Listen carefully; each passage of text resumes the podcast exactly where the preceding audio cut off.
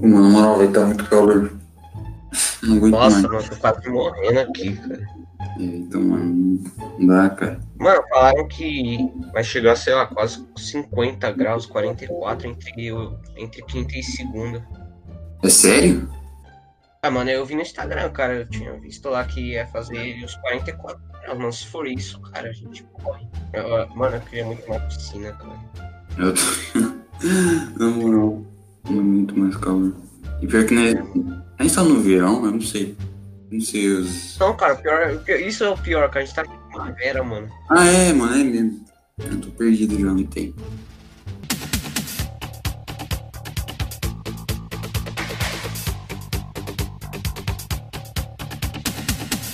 Fala, galerinha. Aqui é o Nicolas. Aqui é o João Augusto. E esse é o Nerd em Dobro Podcast. E hoje vamos falar aí um assunto bem interessante. O que, que a gente vai falar hoje, João?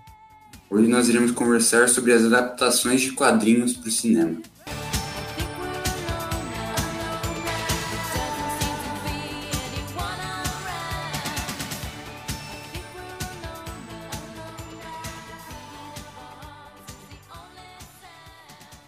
É isso aí, cara. Esse universo das histórias em quadrinhos, a gente tem muitas histórias que foram adaptadas no cinema e hoje a gente vai falar as principais. Eu só quero lembrar aqui que a gente vai tentar não focar muito nas de super-heróis, porque tem muitas histórias em quadrinhos super-heróis adaptadas no cinema.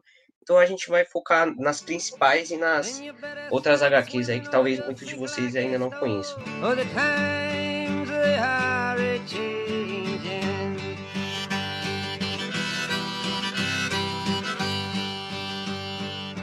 Bom, eu quero começar falando de Watchmen, que é uma série que foi escrita pelo grande Alan Moore, que fez Batman Piada Mortal, V de Vingança, e foi ilustrada pelo Dave Gibbons. É, foi publicada pela DC Comics entre 1987 e eu considero essa HQ uma obra-prima. Tanto a HQ como o filme, né, ela foi adaptada no filme.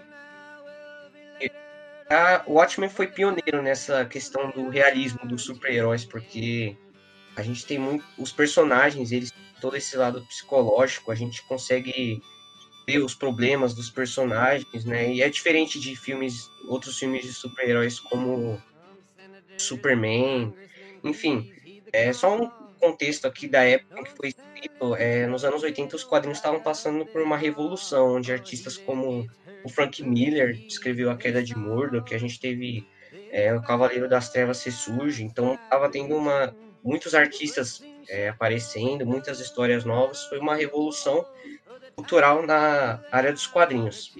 Então a gente teve a adaptação cinematográfica, foi dirigida pelo Zack Snyder, e eu considero um dos filmes mais fiéis é, em relação aos quadrinhos. É muito, tipo, é bem fiel mesmo, tanto que até recebeu algumas críticas por ser tão fiel aos quadrinhos, mas não deixa de ser uma obra-prima, tanto os quadrinhos como o filme. Não foi 100% fiel, né? Porque não tem como você levar toda a história, tudo que acontece nos quadrinhos no filme, mas se a gente levar em conta a fonte, né? O filme foi muito bem adaptado. E eu acho que é uma das melhores adaptações de todos os tempos. É, a gente tem cenas de ação incríveis no estilo do Zack Snyder, a fotografia, a trilha sonora com Bob Dylan, Janis Joplin, Christine Sunshine Band, Jimi Hendrix, muitas outras. A atuação dos personagens, a atuação dos atores e os personagens como o Rorschach, o Dr. Manhattan, tem toda essa psicologia, toda essa realidade dentro do filme. Foi muito bem aceito pela, pelo público. Até é difícil você encontrar defeitos nesse filme. E só mais um detalhe aqui é que a Watchmen também foi adaptada em série, lançada no ano passado, inclusive, e se passa 34 anos, de, 34 anos depois, de, após os eventos dos quadrinhos, e até ganhou alguns prêmios no M 2020. Um cara muito interessante, tipo. Você acredita que eu, eu nunca assisti o Watchmen, mano. Tá na minha lista pra eu assistir. Pior que eu nunca assisti, velho. Não sei porquê, mas em breve eu vou assistir. Mas tem um ponto interessante que você tocou, que é sobre a adaptação, né? Porque realmente é, é algo bem difícil. É, eu acho que quadrinhos pode até ser bem mais fácil que livros, né? Que também tem muita gente que reclama, ah, isso não tá no filme. Mas é bem difícil adaptar quadrinhos e livros, né? Porque um filme tem ali um, uma hora, duas horas. Já quadrinhos e livros tem, né, mano, tem muitas páginas, então é bem difícil. E a gente vê que o Zack Snyder já é conhecido por adaptar HQs para o cinema, né?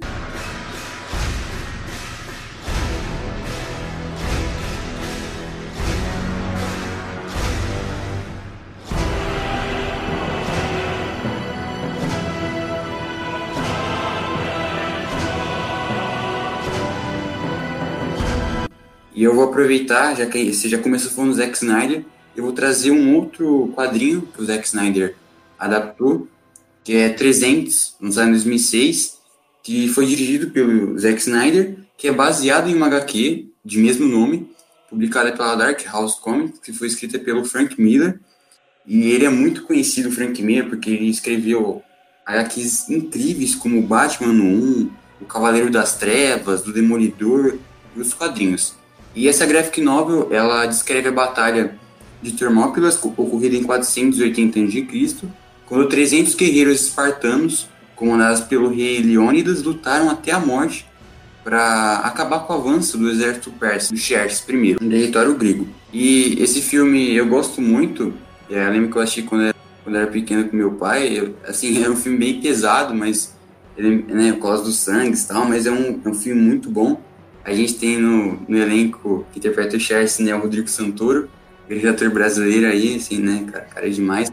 E o interessante da... É, o filme é muito fiel aos quadrinhos, e tem algo interessante que eu tava dando as olhadas, que até algumas imagens do quadrinho o Zack Snyder conseguiu trazer pro filme. Em vários enquadramentos, ele usa igualzinho que é desenhado no, nos quadrinhos, isso eu acho muito legal. E depois de alguns anos a gente teve a é, continuação né, do 300, mas é, não é muito boa. Mas eu gosto pra caramba do, do filme do 300. Eu espero que.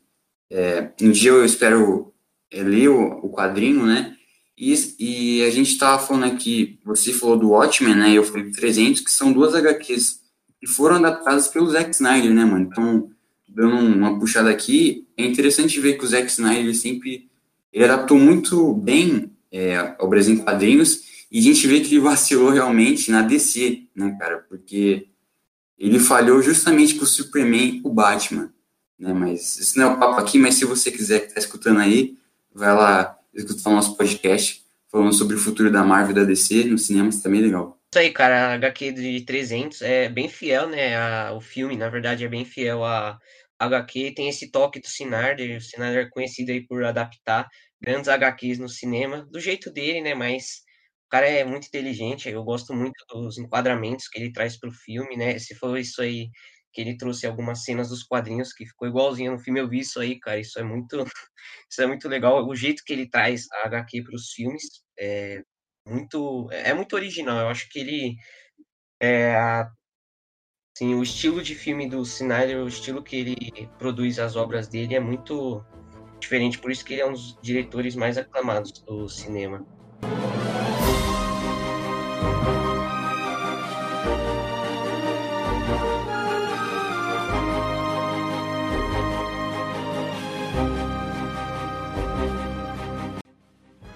Bom, agora eu vou falar de uma HQ que ela foi adaptada diversas vezes e estou falando das Aventuras de Tintin, que foi criado pelo belga Georges Prosper Remy, mais conhecido como Hergé, em 1929.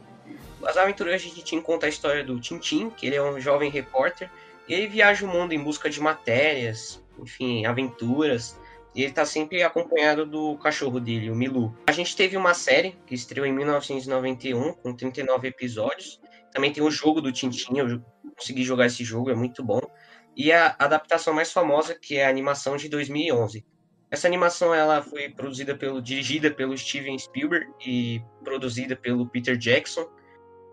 E é baseado na, em três histórias do Tintin dos quadrinhos. O Caranguejo das Tenazes de Ouro, de 1941, O Segredo do Licórnio, de 1943, e, 19... e O Tesouro de Hackham, de 1944. Nesse filme, o Tintin e o Milu, eles investigam um navio que acompanha um segredo, eles fazem uma, uma parceria com o Capitão Roderick. Bom, é, em relação à adaptação, eu acho que mescla um pouco dessa do estilo de desenho do Hergé, e ele fazia um tipo de desenho que ficou conhecido como linha clara, onde tinha cores bem contrastadas e limitadas por traços fortes. e o estilo do Spielberg, que foi responsável, inclusive, por clássicos aí como Jurassic Park, ET, O Extraterrestre, Indiana Jones, enfim.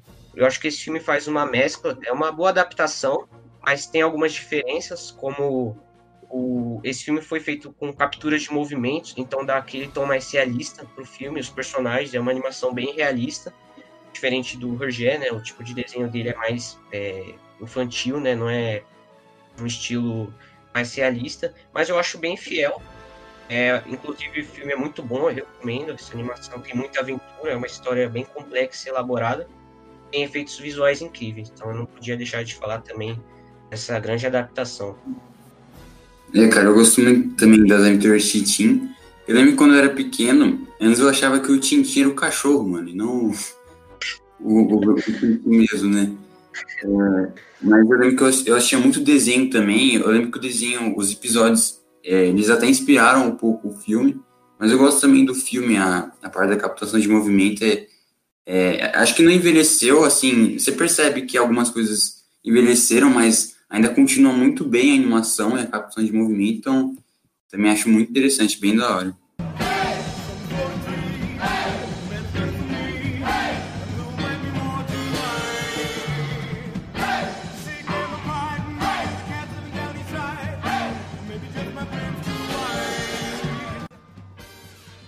E agora eu vou falar de um filme que muitas pessoas não sabem que já foi, que era um quadrinho na verdade, que é o Máscara, o filme foi lançado em 1994. E bom, o Máscara é um personagem de uma série de quadrinhos desenvolvidas entre 1982 e 1985 por Mark Har é, Richardson e publicados no final dos anos 80 pela Dark House, Dark House Comics, a mesma que publicou né, os 300. E a primeira história em quadrinhos do Máscara que ele fez aparição se chamava Who's Laughing Now. E bom, a história desse quadrinho gira em torno de uma máscara voodoo, diferente do filme, que é uma máscara viking, que a cada história é usada por alguém diferente. Sendo o primeiro usado pelo Sterling Slicks, a máscara é uma relíquia é, simbiótica encontrada no continente africano, que impregna qualquer usuário com fictícia realidade mágica, permitindo realizar os seus objetivos e mais desejados sem ter medo das consequências. E uma diferença entre a versão dos quadrinhos e a dos filmes é que o, nas, nos quadrinhos o Máscara, as histórias dele né, são bem mais adultas e bem mais violentas. Diferente do filme, né? Que o filme ele tem um ar mais de comédia, e ele é interpretado pelo Jim Carrey, né? Ele tá demais esse filme.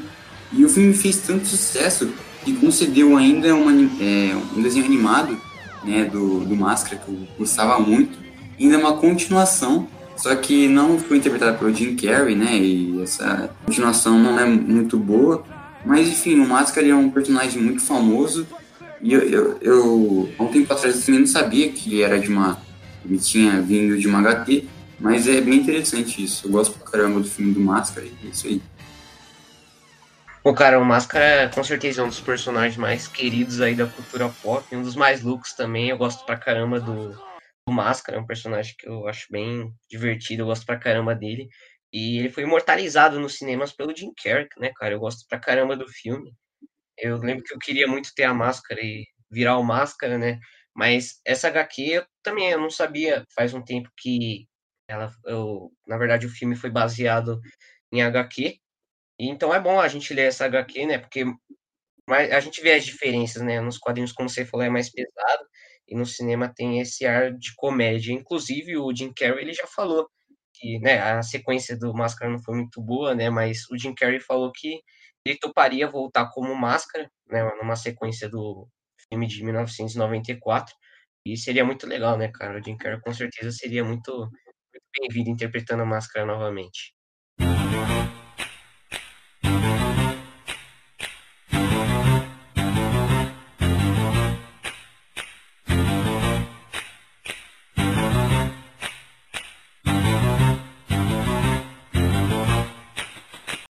Bom, aproveitando que você falou aí, João, que você não conhece, sabia que o Máscara era baseado em histórias em quadrinhos. Vou falar de uma história em quadrinhos, de um filme que eu não sabia que era baseado em história em quadrinhos. Inclusive, eu descobri quando a gente foi gravar esse podcast, quando eu fui pesquisar.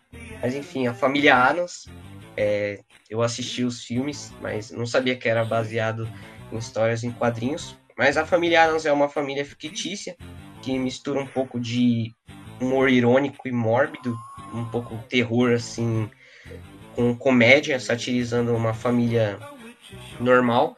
E foi criada nos anos 1930 pelo cartunista norte-americano Charles Adams e passou pelo cinema, pela televisão, pelo teatro. A gente teve a série dos anos 60 que fez bastante sucesso, animações, videogames e o filme de 1991 e uma continuação de 1993, musicais e até uma animação 3D que inclusive lançou no ano passado, 2019.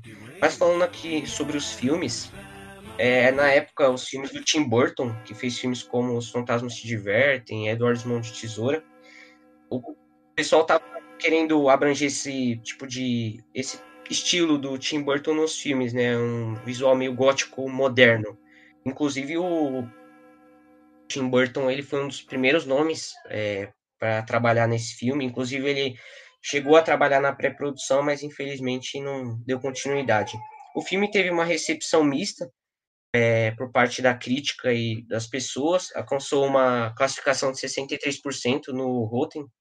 E eu acho que é um filme bem divertido. A música tema fica muito na cabeça. Quem assistiu com certeza faz os estalinhos na hora da, os estalos da música. Os personagens e o elenco são muito bons. Eu acho que eles escolheram os atores muito bem para interpretar, interpretar o Gomes, a Mortícia, a Vandinha, o Pugsley, o Fester, a Vovó Adams, o Mordomo Lurt e a Mão Coisa. Todos os personagens aí principais. Bom, a produção passou por alguns problemas, porque o David Levy, que foi o produtor executivo da série de 1960 sobre a família Adams, processou a Paramount Pictures, Pictures e a Orion Pictures depois do lançamento do filme. Ele falou que algumas ideias do filme eram da série de 1960 e não da, dos quadrinhos do Charles Adams, mas isso foi resolvido. O filme realmente é, tem muitos traços da, anima, da série de 1960, mas a animação de 2019, eu assisti essa animação da família Adams, é bem fiel e eu acho que captou bem esses elementos dos quadrinhos com um toque de modernidade. Ah, cara, que da hora, aí sim. É, eu lembro que eu, eu só achei acho que uma vez a, o, filme, né, da família Adams, mas eu lembro que eu tinha um pouco de medo dos personagens, mano. Não sei porquê. É, é, esse negócio do Tim Burton que você falou, dá pra perceber que o filme, ele, né, tem um... Eu, eu até achava que era o Tim Burton, né? Mas eu já deixei aqui porque eu vou assistir, mano, a animação lançada no ano passado, eu tô, tô bem animado.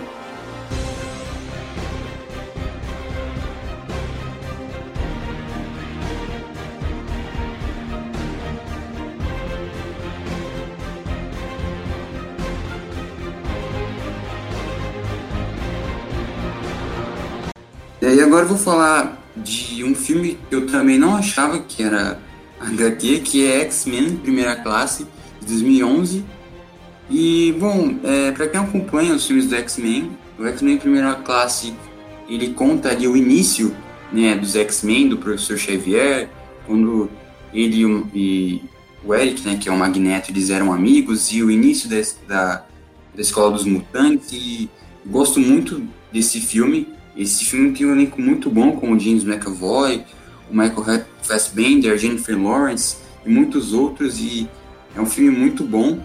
É, entre toda, todos os filmes né, lançados pela Fox do, do X-Men, é, eu acho que esse é um dos melhores filmes, né, contando a origem. É um filme muito bom. Eu não sabia que era baseado no HQ, e eu, pelo que eu pesquisei, a, é, o filme tem muitas coisas iguais à HQ, isso é interessante ver, né, a, as, as, as adaptações de filmes que eles fizeram é, do, das HQs, dos X-Men, aconteceu a mesma coisa com um pouquinho ali da Fênix, é, da Fênix Negra, né, então é, é bem interessante, eu gosto muito do filme do Primeira Classe. Mano, os X-Men são uma das minhas equipes favoritas dos quadrinhos. Eu lembro até que a gente brincava de X-Men na escola. Mas eu gosto bastante do filme da HQ. É bem fiel, a, o filme é bem fiel ao HQ, até no uniforme você vê, né, que é bem parecido. E assim como a HQ, o filme mostra lições, né, mostra conflitos no filme. O Stan Lee, quando ele ao lado do Jack Kirby e de outros artistas, foi criando os heróis, eles colocaram essa filosofia de que os heróis da Marvel seriam bem parecidos com a nossa realidade, né? A realidade é, das pessoas que estão lendo aquilo. Por exemplo, os X-Men é, são representam as minorias, né? Porque eles são os mutantes. Mas esse filme, a HQ mostram as lições, né? Que a vida é feita de escolhas, mostra esse conflito entre o Charles e o Eric. E eu gostei muito de como eles trabalharam com a origem dos mutantes, dos X-Men, e de como eles deram continuidade nisso, né? Em filmes como X-Men de Futuro Esquecido e X-Men Apocalipse. E Cara, eu acho que os atores são perfeitos. A gente já, quando já fala em X-Men, a gente já consegue ter ver os atores mais velhos e os mais jovens. Eu acho que eles se encaixaram muito bem. E eu gostei bastante, cara. Eu acho que ele é um, não os melhores filmes de super-heróis, um, mas também um dos melhores filmes de origem de algum super-herói.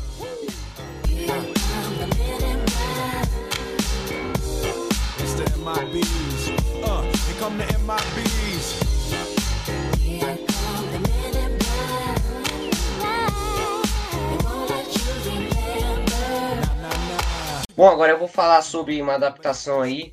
É um filme que foi baseado em história em quadrinho também, que é MIB, Homens de Preto. Foi criado por Lowell Cunningham e ilustrado por Sandy Carter e foi publicada originalmente pela Arcel Comics. Mais tarde foi comprada pela Malibu Comics e depois foi comprada pela Marvel. Os Homens de Preto são uma organização de inteligência internacional que supervisionam e investigam atividades paranormais na Terra onde eles combatem alienígenas, criaturas é, de outros planetas, mutantes. Enfim, eles mantêm a, as investigações secretas longe do público, as pessoas. E o, essa história em quadrinho foi adaptada no filme Homens de Preto, nosso grande Will Smith e nosso grande Tommy Lee Jones. E eu acho que foi um, acho não, tenho certeza, né? Foi um sucesso comercial e crítico levou a sequência, a gente teve três filmes no total, vários spin-offs, também teve jogo dos Homens de Preto, e a gente também teve o spin-off que foi lançado inclusive em 2019, ano passado. O primeiro filme a gente pode dizer que é o melhor. O filme gira em torno dos agentes J, é interpretado pelo Will Smith, e o agente K, que é interpretado pelo Tommy Lee Jones. E a química entre os atores é um dos pontos fortes do filme equilibrou humor e ação, diferente dos quadrinhos, que é um pouco mais pesada a história. E apesar do filme compartilhar a mesma premissa dos quadrinhos, tem algumas diferenças que não que estão nos quadrinhos e não estão nos filmes. Por exemplo, como eu já falei, é, os quadrinhos têm uma abordagem mais sombria e nos filmes foi essa, essa abordagem foi iluminada por uma comédia e em vez deles matarem as pessoas que presenciaram esses, essas atividades aí paranormais, eles apagaram só a memória no filme e eles mudaram a etnia do Agente J também no filme. Eu acho que a Sony acertou em cheio nesse filme e trouxe pra gente um grande clássico e sucesso dos anos 90. Caraca, mano, essa, esse, é, o que você falou que eles matavam, mano, as pessoas não sabiam disso. Cara, que realmente era bem pesado. Acho que foi inteligente dos, os criadores para mudar isso nos filmes, né? E, e, realmente, mano, eu gosto também muito de MIB. É, acho que é um dos grandes filmes da cultura pop. O elenco é incrível, né, mano? Com o Smith, e eu gosto muito.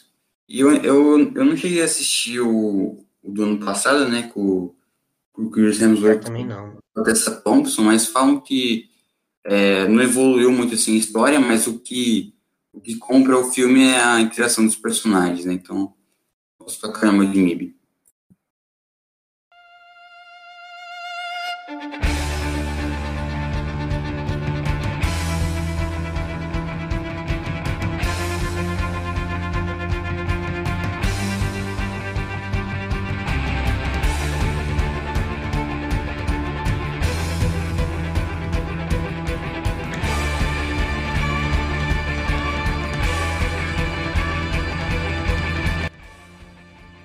Vou falar de uma série muito famosa aí ultimamente, uma das séries mais comentadas dos últimos tempos da Netflix, que é The Umbrella Academy, que é uma, é, na verdade, uma série de quadrinhos que até o momento tem três volumes, desenvolvidas por Ger Gerald Way, ilustrado pelo brasileiro Gabriel Bá.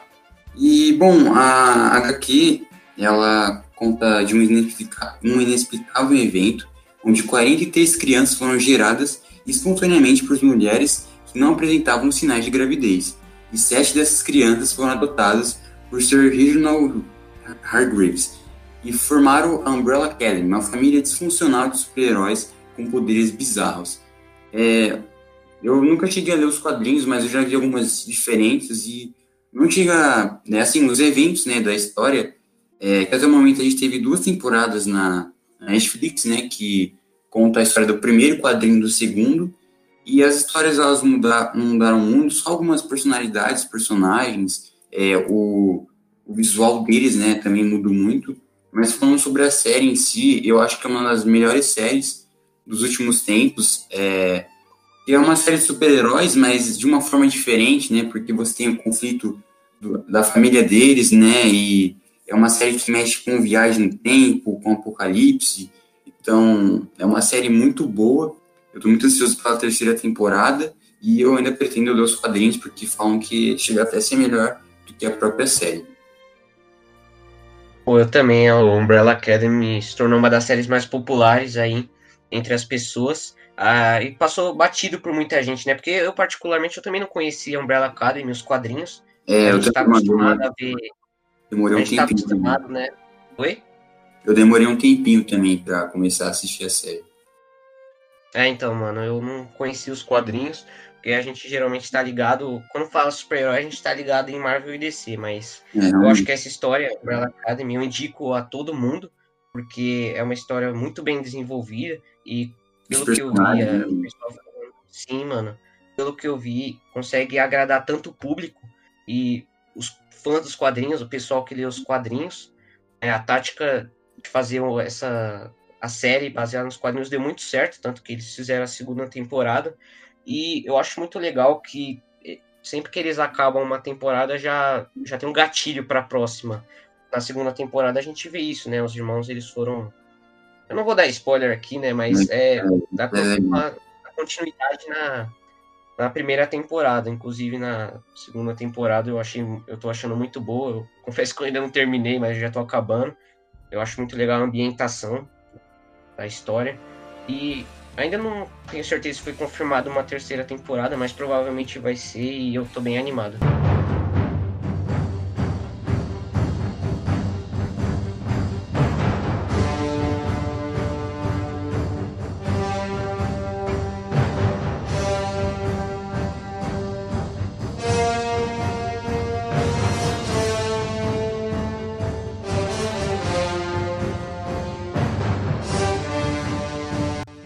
Agora eu vou falar sobre o Conan, o Bárbaro, que foi criado pelo Robert E. Howard em uma série de fantasias publicadas pela War Styles em 1932. É, é legal que essas histórias do Conan elas se origina- originaram nessas revistas pulp, que para quem não conhece é- eram revistas que tinham papel mais, mais simples, eram revistas mais simples, mas o, Conan, o Conan se tornou um personagem muito grande, sendo adaptado para livros, filmes, jogos e muitas outras mídias. A história do Conan, ele nasceu em campos de batalha e entre os 15 e 16 anos ele deixou a tribo dele. Ele é como um herói, né? Digamos assim, ele atuou como saqueador, mercenário, pirata, mas durante a, a vida dele ele enfrenta guerreiros, feiticeiros, monstros, vampiros. Ele enfrenta, já enfrentou muitas criaturas. E eu vou focar aqui agora no filme de 1982, que foi o Conan foi interpretado pelo nosso grande Arnold Schwarzenegger. Eu acho que é um filme, ele encarnou bem a brutalidade do Conan, né? O Schwarzenegger, cara muito forte. Ele captou bem essa brutalidade, o trajeto, a todo essa esse estilo do Conan. As cenas de ação são muito boas e lutas sanguinárias como nos quadrinhos, né? Mas a gente teve uma continuação do Conan, o Bárbaro, de 1982. A gente teve Conan, o Destruidor, de 1984. E a gente teve o Conan, o Bárbaro, também de 2011, que foi interpretado pelo Jason Momoa. Só que não é um remake, é mais uma abordagem diferente da, dos quadrinhos. E eu tava vendo que tem um projeto, é, A Lenda de Conan, estão falando que pode ter a volta do Schwarzenegger, né, é um projeto que tá meio tá meio complicado, tá meio embaçado, não sabe se vai fazer, eu já vi falar que tá em produção, mas outros desmentiram, mas seria é, bem legal ver o Schwarzenegger novamente como Conan.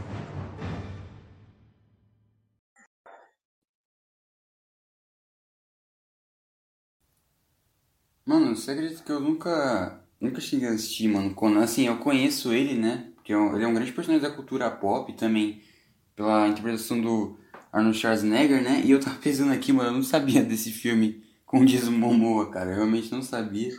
Vou deixar aqui, mano, pra ver. Mas um dia ainda vou assistir o Conan, cara. É que... Mas eu conheço esse personagem, né? Ele é um personagem muito famoso. Isso aí.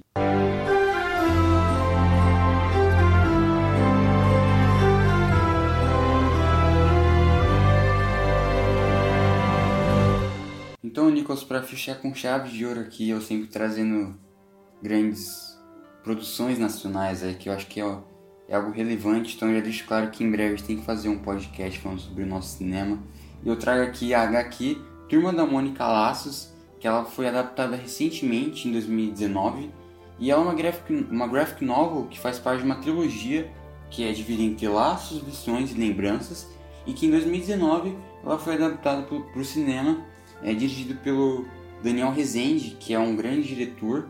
É, ele fez o, filmes como Bingo, é, ele, ele dirigiu alguns episódios da série Ninguém Tá Olhando da Netflix. Ele também foi, ele é um editor muito famoso de filmes, né, na área da montagem de filmes. Ele, por exemplo, ele montou o filme do Cidade de Deus, então ele é um cara incrível. E não tinha como não falar de Turma da Mônica, né, cara? Porque Turma da Mônica eu acho que todo mundo conhece, todo mundo gosta. Fez muito, fez muito parte da minha infância, né? Ah, os, é, os gibis da Turma da Mônica. Teve uma época que eu lia muito também a Turma da Mônica Jovens, né?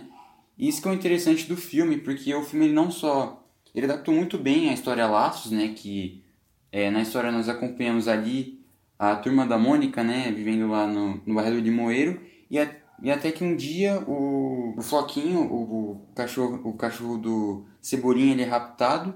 E aí eles têm que ir atrás dele, né? O Cebolinha, a Mônica, o Cascão e a Magali vão atrás do Floquinho e onde eles vão aprender é, muitas mensagens, né? E isso é interessante porque o filme adaptou talvez uma das obras mais famosas brasileiras, né? Desenvolvidas pelo grande Maurício de Souza. E o filme ele é incrível, ele é, é claro que ele, o intuito dele era adaptar a história do Laço, mas ele trouxe várias referências aos outros quadrinhos do, da Turma da Mônica. E o filme tem uma mensagem muito bonita, né? Essa coisa de laço, né? De amizade. O quanto é importante nós termos amigos para nos ajudar, né? E, eu, e vai ter a continuação, já foi gravado e estava para ser lançado no final do ano, né? O Lições, que a gente não sabe quando vai lançar agora, né? Por conta da pandemia e depois ainda vai ter o filme do Lembranças. E quem sabe no futuro né, a gente possa ter mais filmes é, sobre o universo do Maurício de Souza, que é um universo gigantesco que tem né, diversas histórias muito interessantes para ser adaptado. Mano, a Turma da Mônica a gente pode afirmar que é um tesouro nacional, né, cara? Eu não conheço ninguém que não gosta da Turma da Mônica e finalmente a gente teve um live action dessa turma entre a gente, né? E, cara, é incrível, né, mano? Não tenho certeza, acho que o Maurício de Souza também estava na produção, então, né, cara, não tinha como, não tinha como ser ruim. É, eu tava vendo que os roteiristas, eles tiveram como inspiração filmes como Goonies e Esqueceram de Mim, que também são clássicos aí. A Turma da Mônica se inspirou muito na Graphic, né, na HQ. Eu acho que é um exemplo de adaptação, porque agradou muita gente, né, cara? Eu, eu, rece... eu só vi nota alta para esse filme, tanto pelo público tanto pela crítica e, cara, o que você falou aí, seria muito interessante ver esse Maurício de Souza verso, né, nos cinemas, dá para explorar muita coisa, a turma da Mônica jovem, né, os, até os mesmos atores, né, que fizeram a turma da Mônica Laço, e, cara, esse é um, a gente pode dizer que é um exemplo de adaptação, uma grande obra brasileira.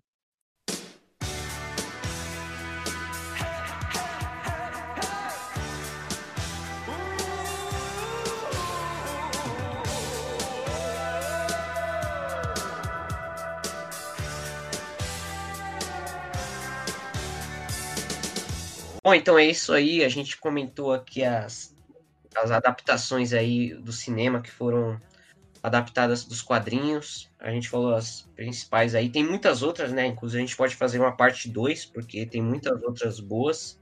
Mas a gente explanou aqui as principais, as que a gente achou interessante falar. Bom, eu queria agradecer você, João, é, novamente aí, conversando hoje sobre adaptações aí do cinema, baseado em histórias em quadrinhos. Agradecer a vocês que, estão, vocês que estão escutando. E é isso aí, a gente vai ficando por aqui. Até uma próxima. Falou. Falou, Nicolas. Tamo junto. Falou, pessoal.